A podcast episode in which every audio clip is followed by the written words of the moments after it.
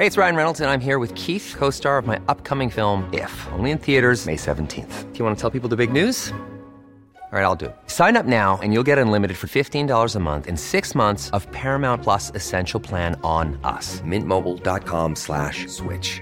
Upfront payment of $45 equivalent to $15 per month. Unlimited over 40 gigabytes per month. Face lower speeds. Videos at 480p. Active Mint customers by 531.24 get six months of Paramount Plus Essential Plan. Auto renews after six months. Offer ends May 31st, 2024. Separate Paramount Plus registration required. Terms and conditions apply if rated PG.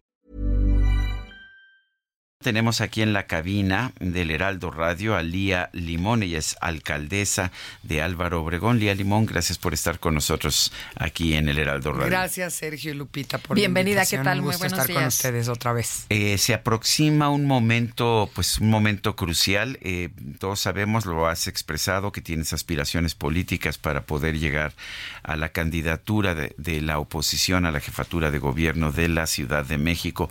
Eh, mucha gente no, no entendemos cuáles son las reglas, qué es lo que está pasando. ¿Tú nos puedes explicar? Mira, todavía no hay detalles, todavía no han dado a conocer detalles del proceso. Por lo tanto, las reglas aún todavía no están claras. O sea que mi confusión es este confusión es- es fundada. es explicable. Sí. Hay proceso, eso lo dijeron las dirigencias hace ya un tiempo. También dijeron que el proceso iniciaba el 5 de noviembre. Eh, por eso yo eh, presenté, a- a- ayer mandé mi licencia con la lógica de que la voten esta semana para que sea a partir del 5 de noviembre la licencia, eh, que es cuando dijeron que iniciaba el proceso. No han dado a conocer los detalles. Supongo, entiendo por las pláticas que he podido tener con las dirigencias que serán foros, que serán encuestas. Este, no tengo aún los detalles del proceso. Espero en estos días los conozcamos. Y bueno, pues yo ahora sí que como me la pongan, bailo, pues tengo con qué. Yo soy de la idea de que para aspirar hay que tener resultados y ahí los resultados están a la vista de todos. Soy una de las alcaldías mejor o de las alcaldías mejor evaluadas eh, cuando recibí una alcaldía en ruinas. Yo cuando recibí Álvaro Obregón era de lejos de las peores. En, toda- en todas las encuestas, todos los datos siempre salía de las peores. Hoy estamos en los primeros lugares. Eso tiene que ver con el esfuerzo, con el, este, con la, con una buena planeación, con el entendimiento del servicio público, este, y nos ha permitido tener buenos resultados, con tener también ejes de gobierno claros, porque eso te ayuda, es decir, te focalizas en tus ejes de gobierno, que es lo que hemos hecho. Y bueno, pues ahí estamos esperando a ver. A qué ver, nos dicen los oye, por lo pronto ya eh, rendiste tu segundo informe de, de gobierno, eh, hablabas de, de diferentes temas ahorita, de lo que han hecho, y bueno, uno de los que te has enfocado es el tema de la seguridad, el tema de las mujeres. Eh, platícanos eh, de, de los resultados.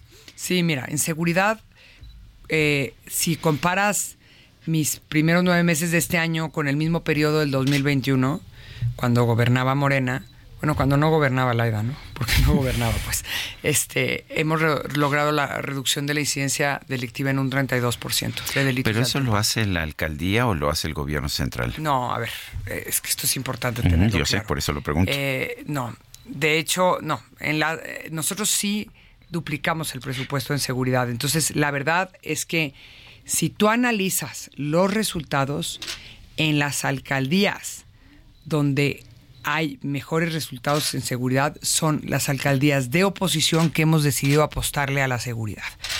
No en vano, Benito Juárez y Coajimalpa son las alcaldías que se perciben más seguras, pues porque le, le han metido en serio. Yo decidí blindar a Álvaro Obregón también, que es una alcaldía más compleja y mucho más grande, y es, es otra, es otra cosa, ¿no? Es muy distinta, pero esa reducción del 32% de la incidencia de delitos de alto impacto tiene mucho que ver con el esfuerzo que hemos hecho y ahorita les digo por qué. Es decir, ¿qué quiere decir esto de la cifra del 32%, no? Pues que oficialmente hoy en Álvaro Obregón asaltan menos. Asaltan menos que antes, asaltan menos que en Iztapalapa, hoy asaltan menos. ¿Qué hicimos? Duplicamos el presupuesto en seguridad y eso nos permitió tener un 50% más de policías, tener el triple de patrullas y tener, cuatruplicamos las cámaras de vigilancia. Pusimos en los principales parques y deportivos seguridad privada. Eh, y, ¿Y qué es lo que hoy podemos hacer con eso que aumentamos? Tenemos dos patrullas por cada cuadrante que constantemente están dando rondines en ese cuadrante. Eso permite que la gente sienta más presencia policial y sí te lo dicen. La, reducción de la percepción de inseguridad la hemos logrado en 18 puntos. O sea, cuando yo llegué, 74 de cada 100 personas se sentían inseguros. Hoy estamos en 56. Todavía falta, pero quiere decir que la gente percibe esa mayor presencia, es decir, es esas dos patrullas que están en su cuadrante. Hemos constantemente difundido los teléfonos de cada patrulla para que las y los vecinos sepan, este, sepan, pues ahora sí que tengan los datos de, de sus patrullas y puedan llamar. Es decir, hemos trabajado en construir esto que constitucionalmente las alcaldías podemos hacer de policía de proximidad. Y eso la verdad nos ha dado resultados. Hemos también eh, premiamos a los policías que hacen bien su chamba. Hemos blindado caminos. Hemos Álvaro Obregón tiene muchos corredores que conectan calles o que conectan incluso colonias donde sí transita la gente, donde pasa para ir a la chamba en muy temprano o regresan de noche o los niños pasan ahí para ir a la escuela. Y les hemos metido ahí sí mucha iluminación, en algunos de ellos hasta nos dio para meterle cámaras. Este, hemos tenido mucho operativo para combatir las chelerías, esas que se ponen en la calle. Que, que, y, y combatirlas, ¿a qué hay? Me dirás, bueno, ¿y por qué? Pues porque ayuda a reducir un poco el conflicto social, de donde se deriva muchas veces violencia. Entonces, sí tenemos resultados concretos en lo que nos compete a nosotros y que son nuestros, ¿eh?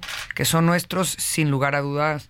Eh, no podría negar el propio secretario de Seguridad el esfuerzo que se hizo desde las alcaldías. A mí me fueron quitando elementos. Es decir, cuando yo entré eh, o antes de que tomara yo posesión, ya había iniciado un operativo en Plateros, que es una de las zonas de alto riesgo de esta ciudad, y me fueron quitando elementos conforme yo fui metiendo más, la verdad. Entonces, hoy tenemos resultados, resultados relevantes que tienen que ver con el esfuerzo que nosotros hicimos y en todo lo que hicimos de estrategia para combatir la violencia contra las mujeres, que son eh, la línea aliada, que es una línea telefónica, somos la única alcaldía que tenemos una línea telefónica donde las mujeres pueden hablar y tener asistencia legal y asistencia psicológica gratuita. Tenemos también Contacto Mujer, que es una fuerza policial enfocada a mujeres. Somos la única alcaldía con una fuerza policial de ese tipo. Eh, eh, tenemos los puntos violeta, 157 puntos violeta en la alcaldía y la aplicación que creamos para que estén ahí ubicables los puntos violeta.